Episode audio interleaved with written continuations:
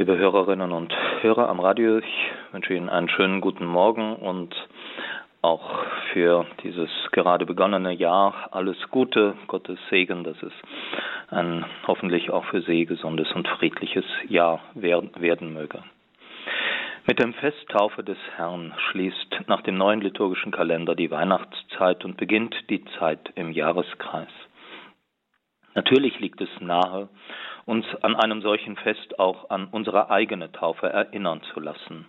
Was bedeutet uns die Taufe? Wie soll sie unser Leben kennzeichnen?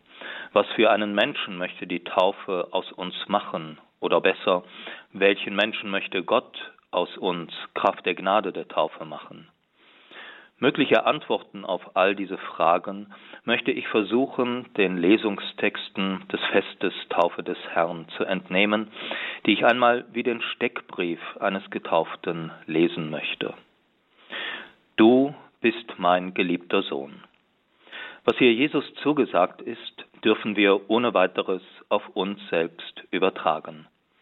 Daher ist das Erste, dass wir eine Überschrift über unserem Leben als Getaufte steht, gleichsam eine Liebeserklärung Gottes.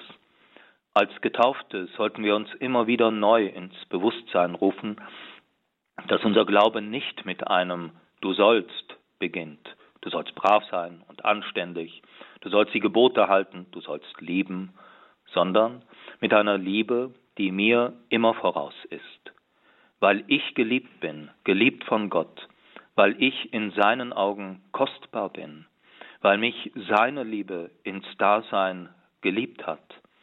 Deswegen bin ich.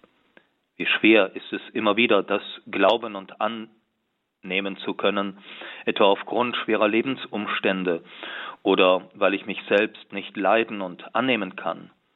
Wenn ich selbst es nicht kann, wie sollte dann Gott mich lieben und annehmen können? Und doch ist das der erste und wichtigste Satz unseres Glaubens und das Fundament für alles andere. Du bist mein geliebtes Kind. Zweitens, ich möchte von dir getauft werden und du kommst zu mir. Johannes spürt, wie einige Zeit später Petrus, den unendlichen Abstand, der ihn von Jesus trennt.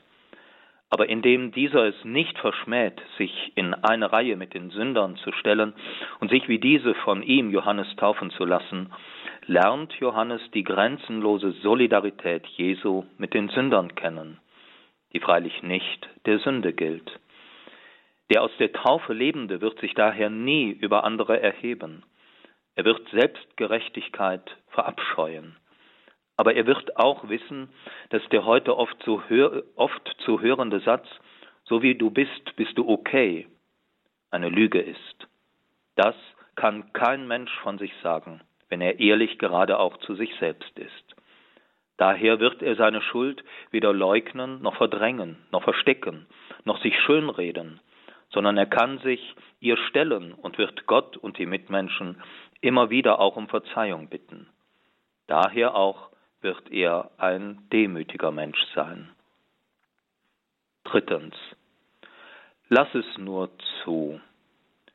Johannes hat Jesus, als er verlangte, von ihm getauft zu werden, nicht verstanden. Jesus muss ihm sagen, lass es zu, Johannes. Wohl keinem Gläubigen bleibt die Erfahrung erspart, Gott nicht zu verstehen und auch nicht, was er mir oder anderen Menschen bisweilen zumutet. In solchen Situationen kann es hilfreich sein, auch mir den Satz zusprechen zu lassen. Lass es zu. Versuche und ringe darum anzunehmen, was sich nicht ändern lässt. Versuche auch ins Nichtverstehen hinein zu vertrauen. Zu vertrauen, dass es Gott, auch wenn alles dagegen zu sprechen scheint, gut mit dir meint und am Ende alles zum Guten führen wird. Viertens. Du bist mein Erwählter. So lautete der Zuspruch der in der ersten Lesung des Festes Taufe des Herrn. Ich bin gerufen, ich bin berufen, ich bin erwählt. Das darf ich als Getaufter wissen. Nicht als einziger unter vielen Nicht-Erwählten, sondern mit allen anderen zusammen.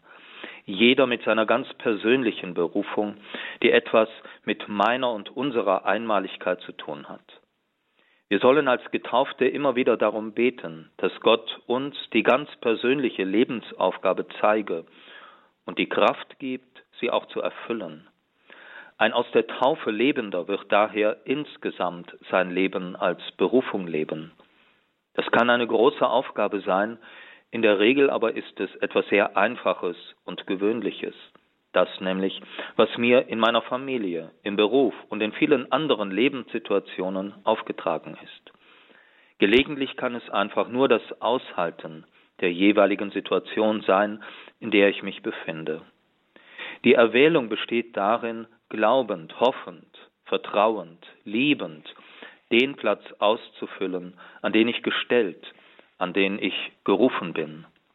Wo ein Mensch dies tut, oftmals unbeachtet von der Mitwelt, wird die Welt heller, menschlicher und göttlicher, weil durch solche Menschen göttliches Licht in die Welt hineinstrahlt.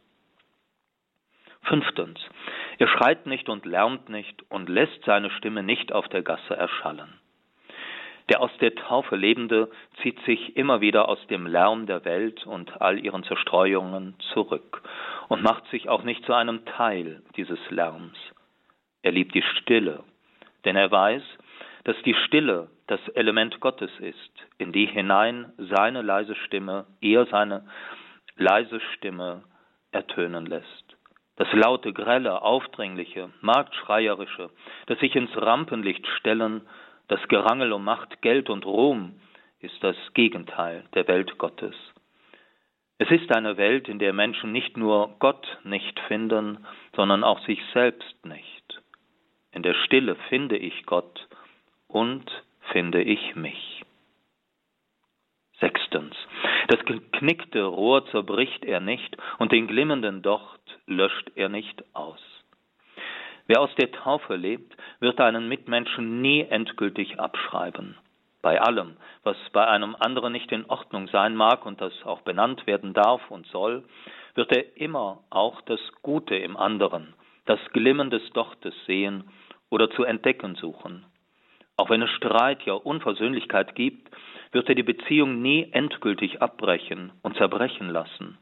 Zumindest im Gebet für diese Person können wir immer noch mit ihr in Beziehung sein, selbst dann, wenn der andere eine solche nicht mehr will. Siebtens. Ja, er bringt das Recht. Wo das Recht gebrochen wird und Ungerechtigkeit regiert, wird ein aus der Taufe Lebender nicht einfach wegschauen, weil es inopportun wäre, das Unrecht zu benennen oder für jemanden einzutreten, dem Unrecht widerfährt.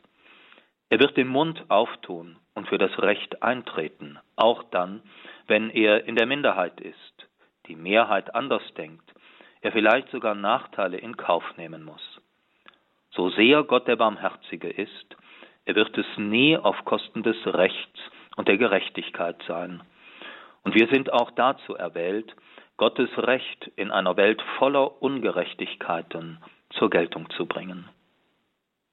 Achtens. Wahrhaftig, jetzt begreife ich, dass Gott nicht auf die Person sieht, sagt Petrus in der zweiten Lesung des Festes Taufe der Herrn. Der äh, Taufe des Herrn. Für Gott ist jeder Mensch gleich wertvoll, ob er nun Präsident irgendeines Staates ist oder eine einfache Reinigungskraft. Der aus der Taufe Lebende hat daher Ehrfurcht vor jedem Menschen, gleich welchen Rang er innehat. Oft wird er sich eher vor der menschlichen Größe eines ganz einfachen Menschen verneigen, als vor dem blendenden Glanz irgendeiner Berühmtheit. Er hat Ehrfurcht, aber keine Furcht vor den Menschen. Er hat Gottesfurcht, aber keine Menschenfurcht oder sollte zumindest darum ringen, keine zu haben. Vor Gott sollen wir unsere Knie beugen, aber nie vor Menschen. Wer so lebt, geht aufrecht durchs Leben. Neuntens und letztens. Ich, der Herr, fasse dich an der Hand. Der Getaufte darf in dem Vertrauen leben, dass Gott seine Hand immer wieder neu nach mir ausstreckt. Diese Hand ist immer nur ein Angebot. Gott wird meine Hand niemals an sich reißen, denn niemand achtet unsere Freiheit so wie er. Daher liegt es an mir, ob ich diese ausgestreckte Hand beiseite schiebe oder mich nach ihr ausstrecke.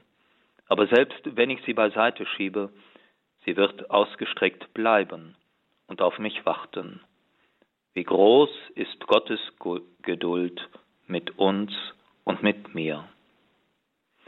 Liebe Hörerinnen und Hörer, dieser Steckbrief für einen Getauften ist bei weitem nicht vollständig, aber er zeigt die Richtung an, in die wir gehen sollen, nein dürfen. Es ist ein Weg in die Freude, ein Weg zum Frieden, ein Weg zu Gott, ein Weg zu Mitmenschen, ein Weg zu mir selbst, ein Weg in die Fülle. Denn genau dazu ist Jesus gekommen, dass sie, dass ihr das Leben habt und es in Fülle habt.